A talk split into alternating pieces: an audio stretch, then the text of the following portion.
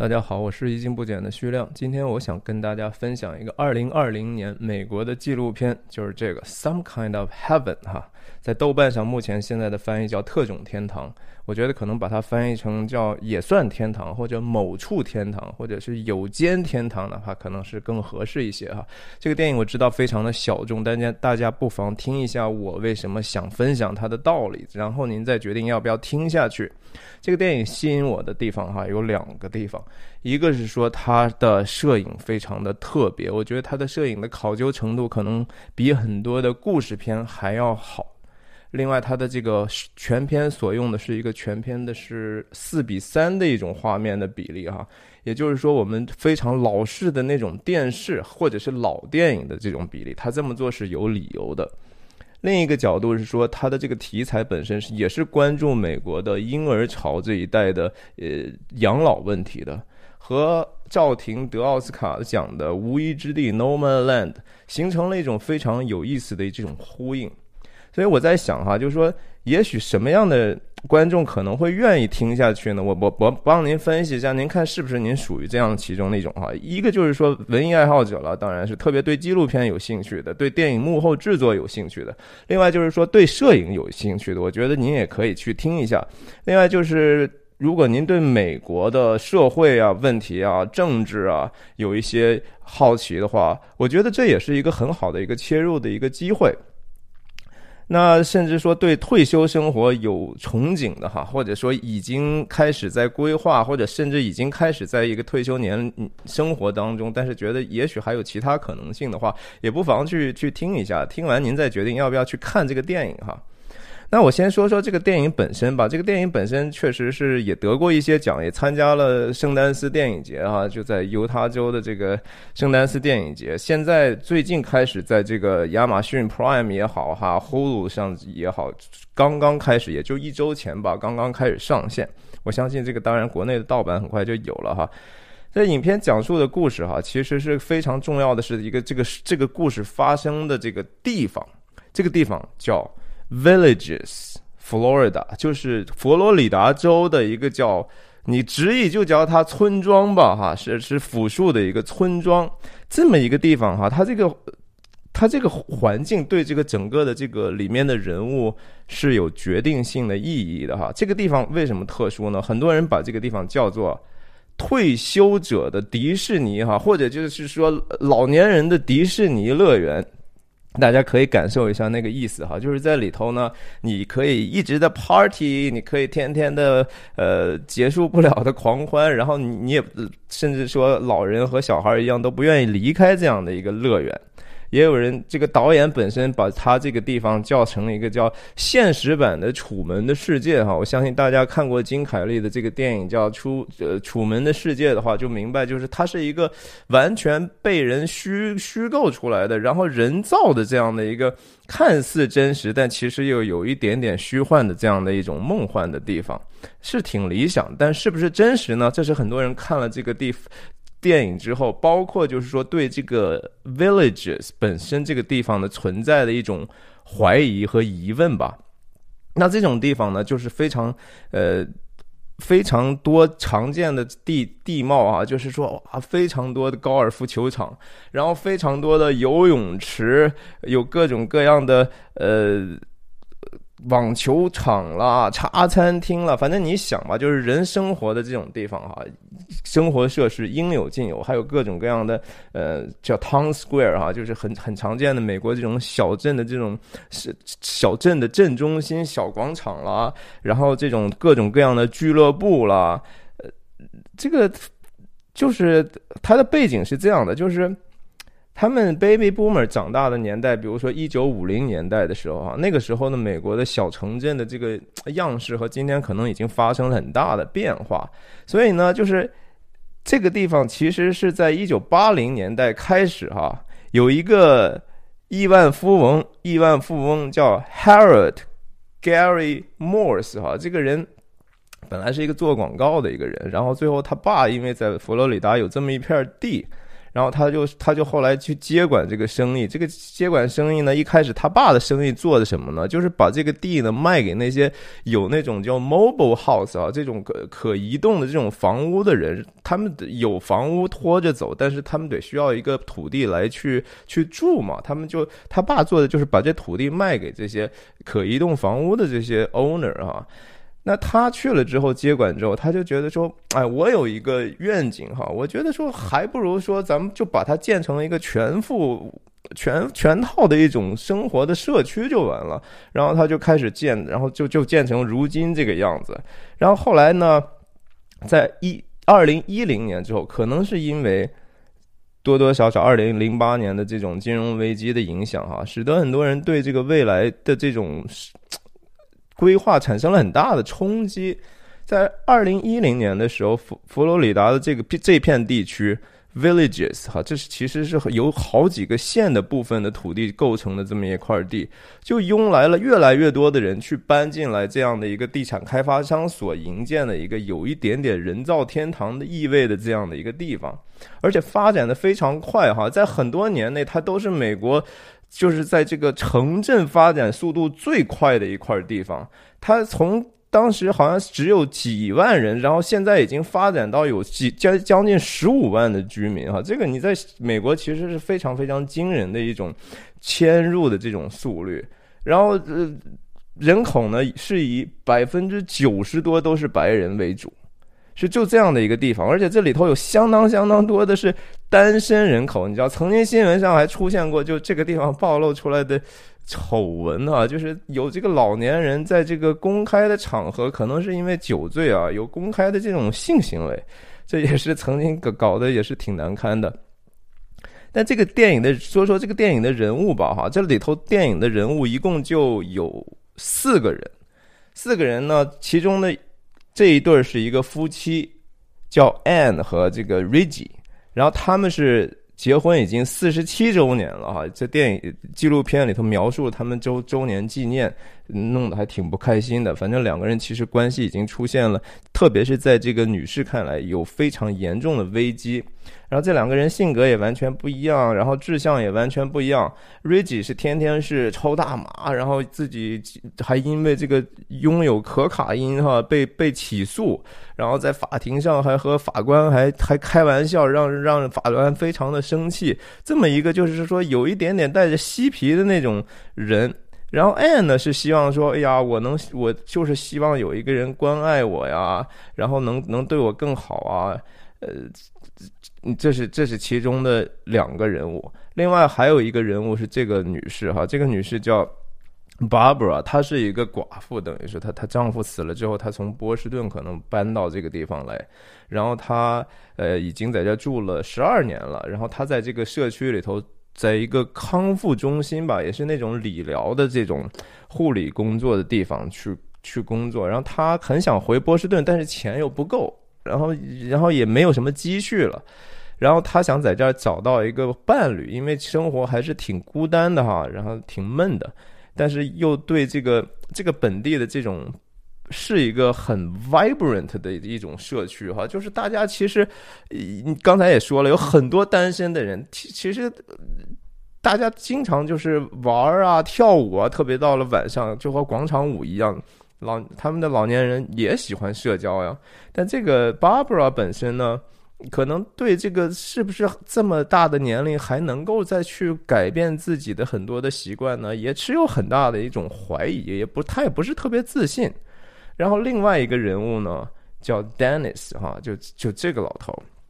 啊，这老头是其实他不是这个 villages 的居民，他是一个外来，他更像是一个 nomad land 上的那种 nomad people 哈，他他自己开的这么样的一个蓝色的一个 van，然后他就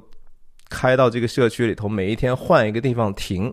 但是他呢，毕生是一个花花公子，他已经八十一岁了哈。但是他确实是一个老帅哥，可能这辈子也也也也也跟太多女人在一起，呃，有过各种各样的纠葛。然后呢，特别不靠谱，然后经常打电话都是满嘴胡说八道哈，给他自己在佛罗里达州给他妈在加州的妈打电话，他妈还问说你在干嘛？说啊我还在加州呢，我现在干一个什么工作？其实他根本就没有工作。然后他妈说啊，你是不是还是身边很多女人啊？他说啊，那个 总得一个一个来嘛，就就这样的一个人，你知道吗？然后他在这个地方 village，他想干嘛？他想找一个，他说我要找一个 长得还挺好看的，然后还挺有钱的一个老太太。然后他就想希望说，因为他什么一无所有，知道吧？他就希望说有找一个人长期饭票，你知道。呃，真的就是这其实是个蛮简单的一个纪录片，就就基本上围绕他们生活一一些白描哈，但是呃挺挺有意思的，有一些桥段还看着我还还还还还觉得挺可笑的。我们就说说，其实说这个地方哈，其实真的是说很多镜头其实是把这个我觉得对环境的描述，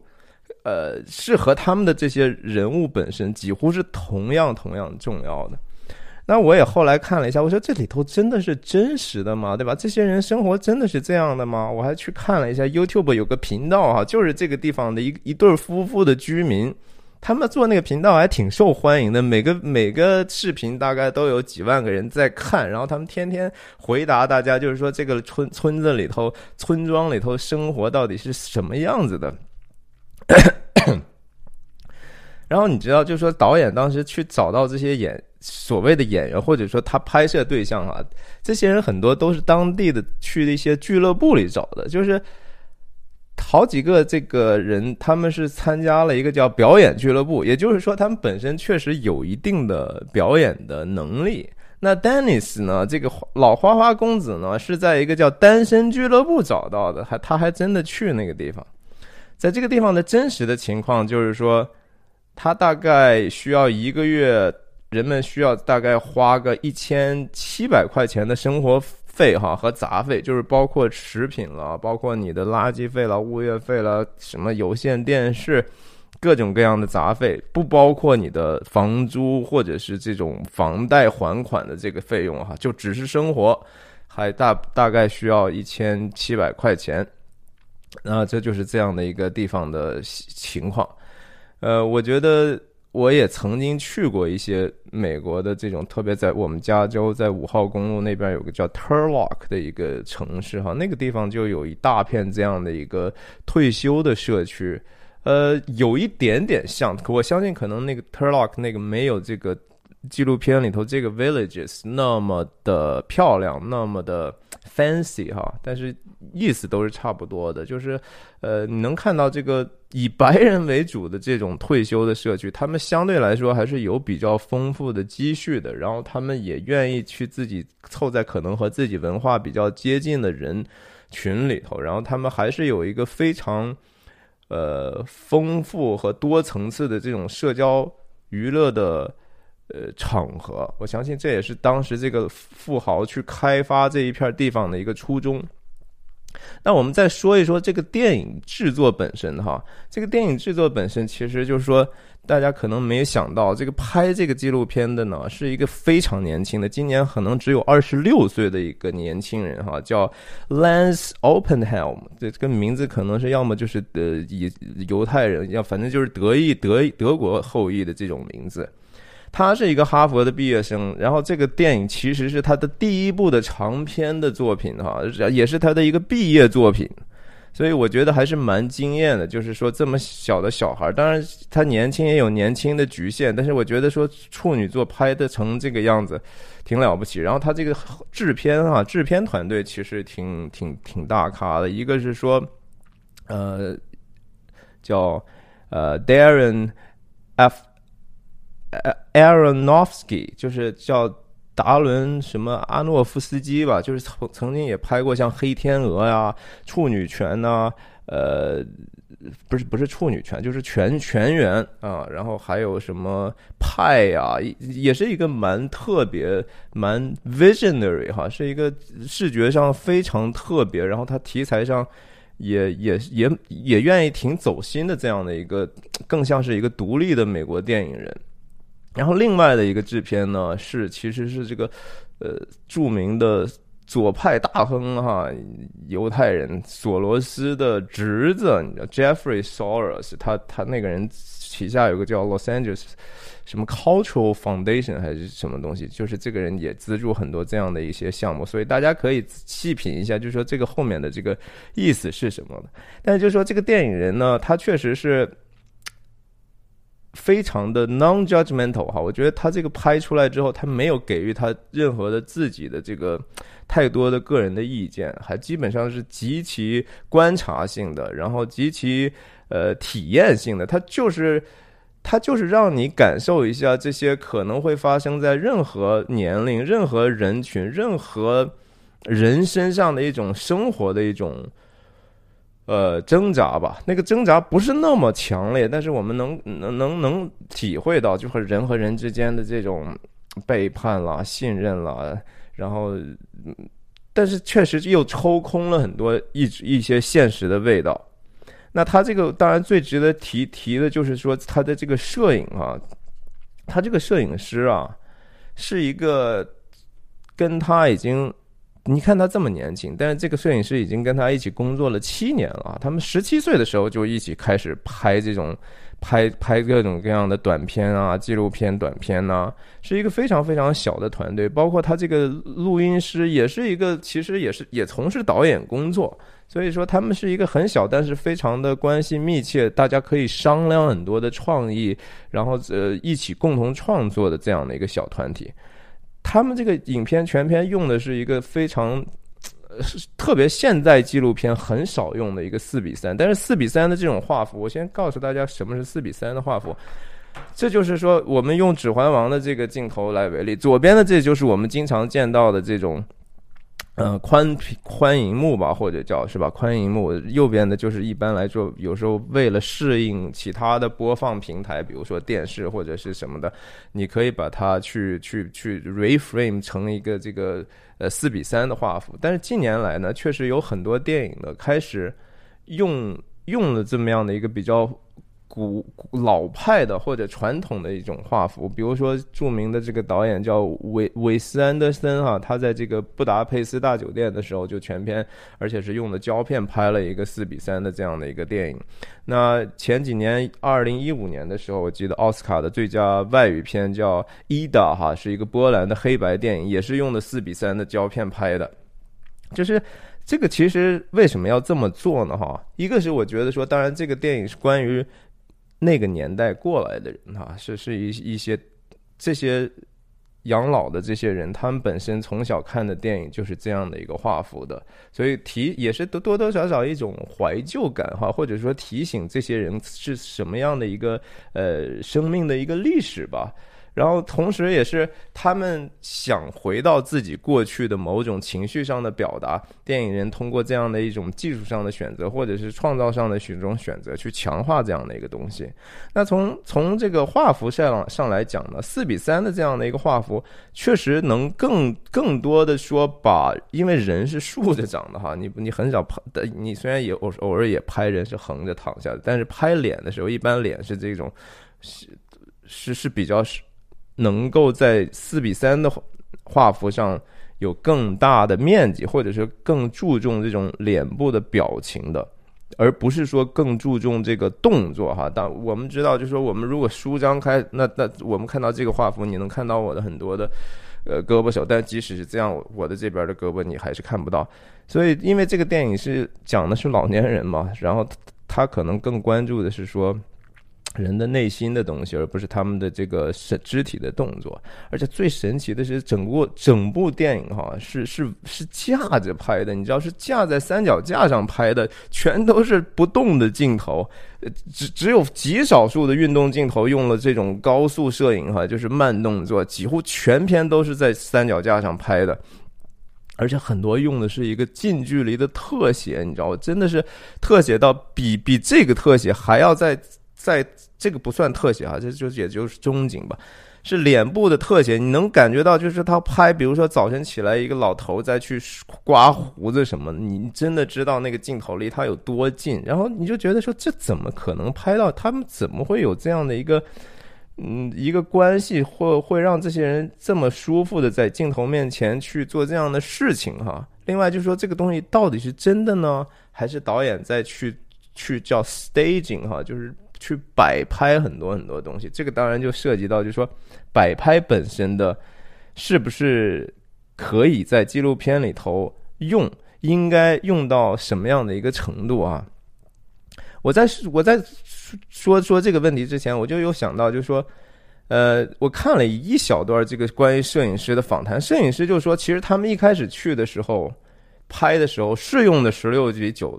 拍，拍完之后，他们每天回来拍了几天之后，他们每天回来要看这个素材的时候，他就觉得哇，这个太难看了，就觉得不对哈，怎么他都觉得不对。他就用那个我们叫达芬奇的一个调色软件或者剪辑软件，那他就放进去之后，他他就做实验，他就加了这种黑框哈，就是把十六比九两边加了黑框之后，把画面变成四比三，再一看呢，他就觉得哇，这就对了，所以他们就后来在拍的过程中，后来决定就说啊，我们干脆就用四比三了。那他拍这个，他用的这个 camera 哈，就是摄影机呢，是叫 Alexa Mini 哈，这个有一点点 hardcore，但是。也许有一些人愿意知道，这个摄影机大概就是光是只是那个 body 哈，只是那个机身本身什么都不带，没有任何的附件周边的，也不算镜头的话，是三万六千美元基本版的。如果把这个要变成一个像他们这样可以工作的这样的一个这样的一个 rig 哈，大概我觉得加上镜头啊，乱七八糟，怎么也得五六万美金的这样的一个设备。但是我就觉得说这些年轻人也是挺搞笑的。摄影师还说呢啊，我们不想太高调。我心想，哇塞，这个拍纪录片还不高调吗？已经够高调了。而且他也，他他们在某一些场景也是打了一些光线的，包括就是说非非访谈的这种场景。所以这就涉及到，就是说，呃，能不能去这样的去摆拍哈？其实。我我倒觉得说，年轻人做这样的事情也就无所谓。其实纪录片从来也都是没有所谓的不摆拍的。你就即使说啊，我们是要做一个 fly on the wall，我们就是要忠实的记录，没有这么忠实这么一说。因为当你的摄影机进入那个场景，只要别人意识到你摄影机的存在，哈，你就不再是一个真实完。Faithful 的一种忠实的记录，因为你本身其实在影响这个你拍摄主题本身的行为，然后你其实也改变了这个他们的意义，因为他们知道你在拍的时候，他们的行行为的目标也会发生非常显著的变化。所以其实很多的导演也都不不不讳言自己在摆拍哈，甚至说有一些非常激进的，他就是说不但摆拍，而且他要告诉你摆拍。比如我觉得比较可爱的就是德国的那个著名的导演哈，他非常高产的 Werner Herzog 啊，中国可能翻译叫何索吧，霍尔佐格或者是。这这这哥们儿，人家就是从来就是拍纪录片的时候，比如说去了去了委内瑞拉或者南美，人家拍一个让当地那个土著说：“哎，你你站在这儿，然后你你往那边看，我你你你你现在要干什么干什么？”他就基本上是把这些人。虽然拍纪录片，但是导导演他的方式和和导这个一个故事片没有任何的区别，而而且他觉得说这个东西不违和，因为他说我觉得我的 personal truth 哈，我个人的这种真相要比那个所谓的只是记录下来这个更重要。当然这是一种他自己的哲学哈，而且他做的有时候还让人挺有争议，但是也挺有趣。他有一次在他的一个片子叫呃。叫什么？Lessons of Darkness，就是叫黑暗黑暗的教训吧，或者是黑暗一刻。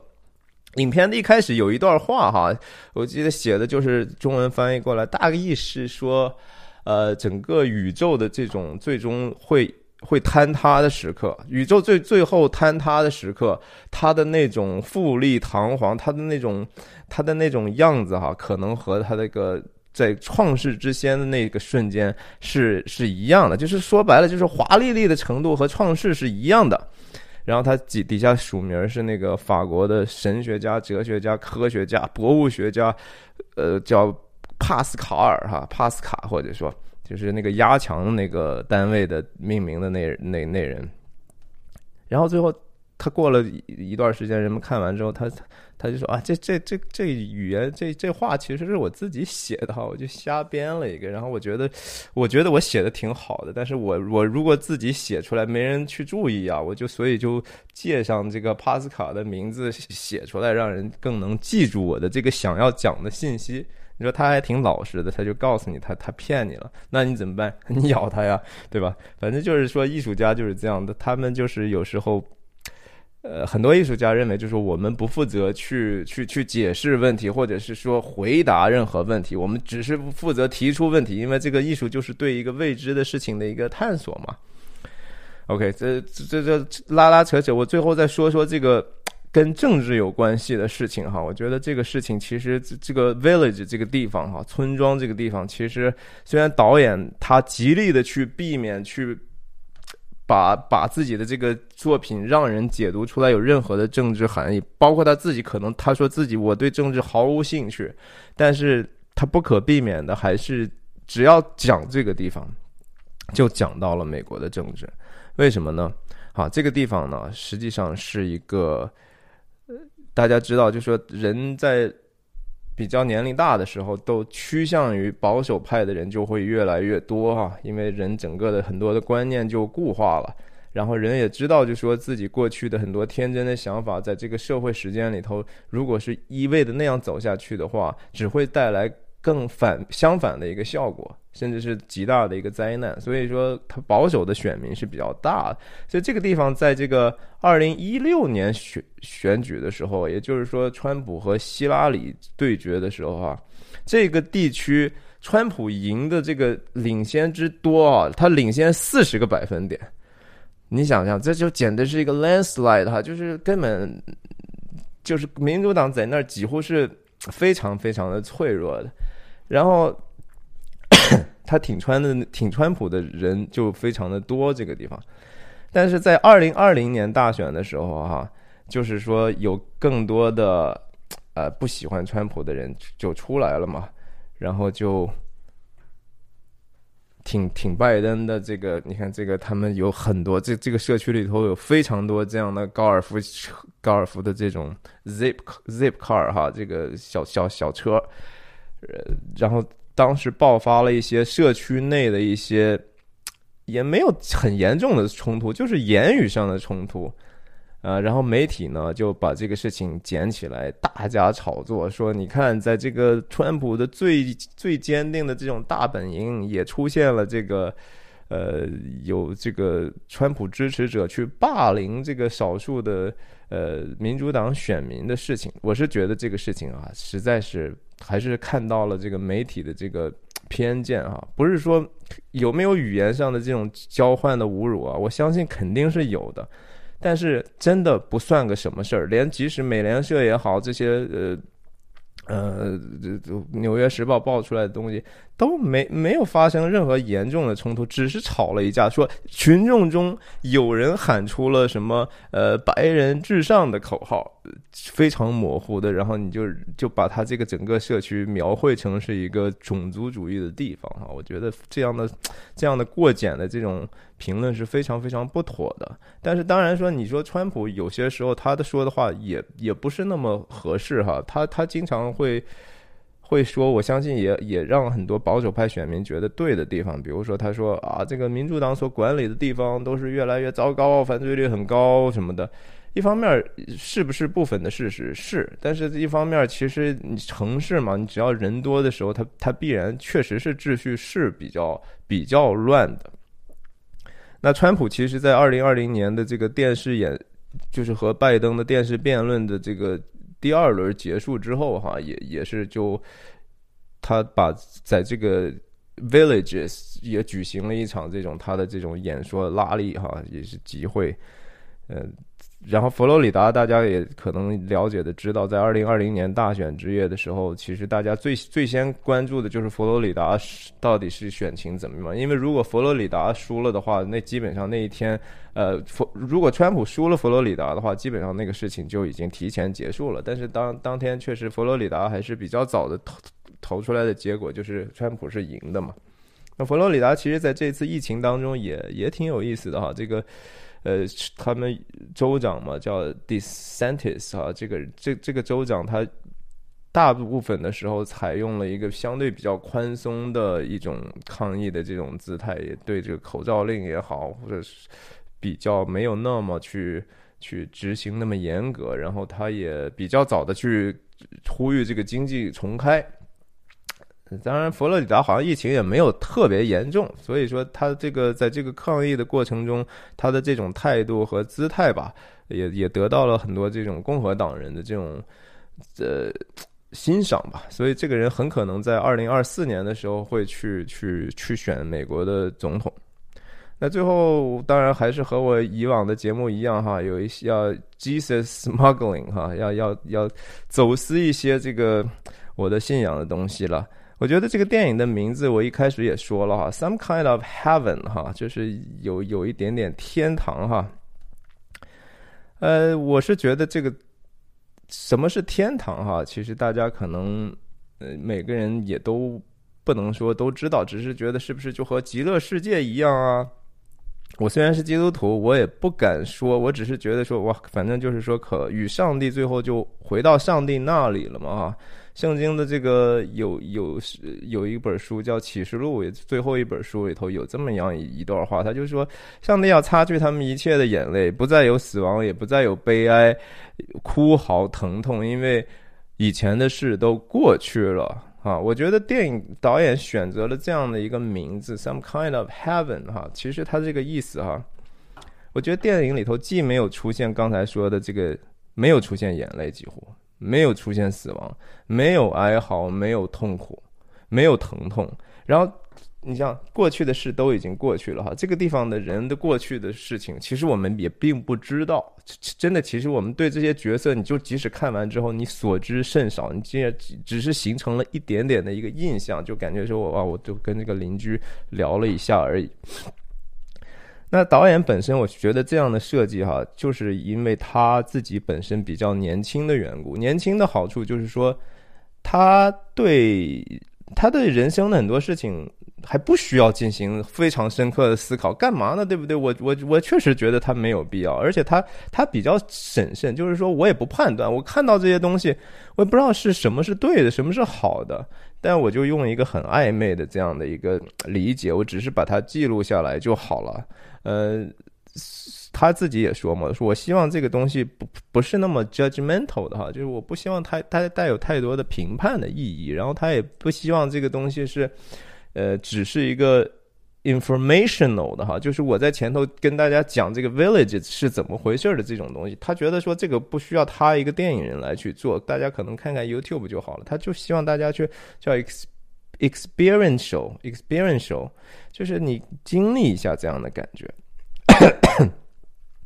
这就是我觉得年轻人的好处和和或者说不完备的地方，就他一方面不固执，他带了一个非常灵活的这样的一个观点，同时可能也没办法。去传递太多的意义，因为他也没想，你知道，这电影就是我觉得确实是趣味有余啊，意义不足。就是你看不看，确实是我也觉得不不需要一定去看。但是如果你特别喜欢他这个摄影啊，你对这个生活的形态可能本身那些细节。这当然就是细节，这是影像的东西能做的最好的哈，它能记录出来几乎是无限的细节。那个房间到底怎么样啊？这些人到底穿什么呀？对吧？他们互相之间社交是什么样的态度啊？什么样的音乐？什么样的天气？这是纪录片比文字要强太多的地方，你能感受到、体验到这样的一个东西。那电影里头，其实这个这个我刚开始讲的这个其中的这对夫妇 Anne 和这个 Reggie 哈，他们其实面婚姻也面临的一些挑战，他们就去了这个 village 村庄里头也有教会哈，那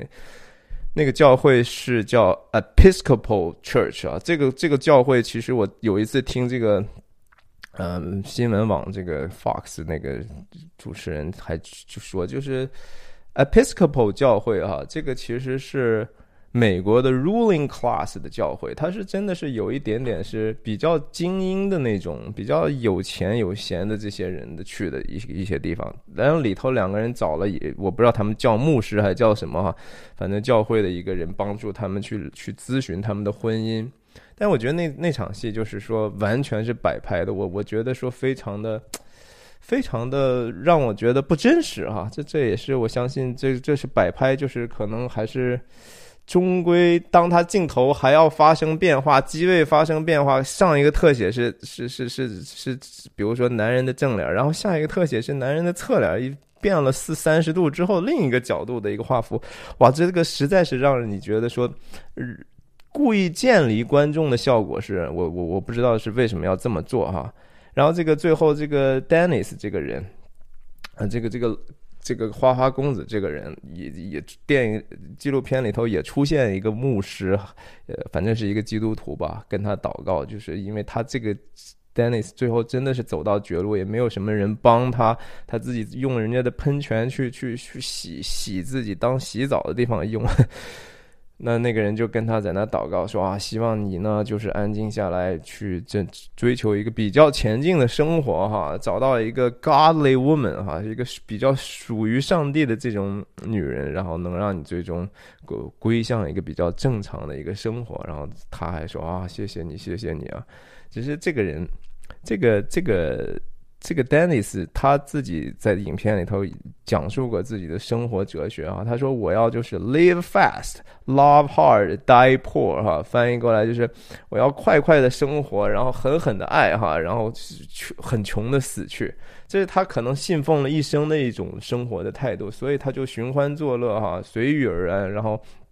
也无所谓被伤害，也不无所谓伤害别人，反正就不稳定。最后他把自己活到是，我不知道，就是说他这样的后来的这个已经八十一岁的这样到处还求人去，希望能够去去住住一个地方啊，希望能够别人能够帮帮他，呃呃加油啊什么这种生活，是不是他真正自己所愿景和想结束的这样的一个状态？呀，总之吧，就是说我知道这个题材是非常非常冷门的，但是我还是选择讲了这么多。大家可能很多人如果真能看到这儿的话，呃，也也可能也蛮了解我的哈。我这个频道是我自己的频道，我没有必要去迎合那些说啊什么东西火我就讲什么，我一定要去关心什么吸粉了，什么掉粉了。我当然也也也还是有时候去被这个东西所吸引哈，看一看，哎，是不是有人来看呢？有多少人在看呢？同时，我真的觉得说，有一些东西，这个世界可能只有我来去讲比较合适，或者是别人也没有这样的热情去讲，那这个地方就是我去做这个事情的地方。所以我这是独一份儿哈，我不我不讲谁会讲呢？我这是我频道的定位。我要讲的就是美国，我要讲的是文艺，比如说我要讲的是社会，我要讲的是记录，我甚至有人讲一些政治，然后最重要当然讲的是我的信仰，这些东西的集合哈，是我这个频道的基因。呀，我我我希望我不希望说我的频道长在一个就说哇，我就是蹭流量哈，我就是天天我就骂骂张艺谋吧，我就讲讲这个我什么热我就凑什么热闹，也没什么意思。我觉得说我我我。随心所欲，把我自己呃觉得开自己眼的东西分享给大家就够了啊！我希望说您也能够明白我的这样的一个定位，所以不不要太 judgmental 对我啊！希望您订阅、分享、点赞、评论我的视频，下次再见。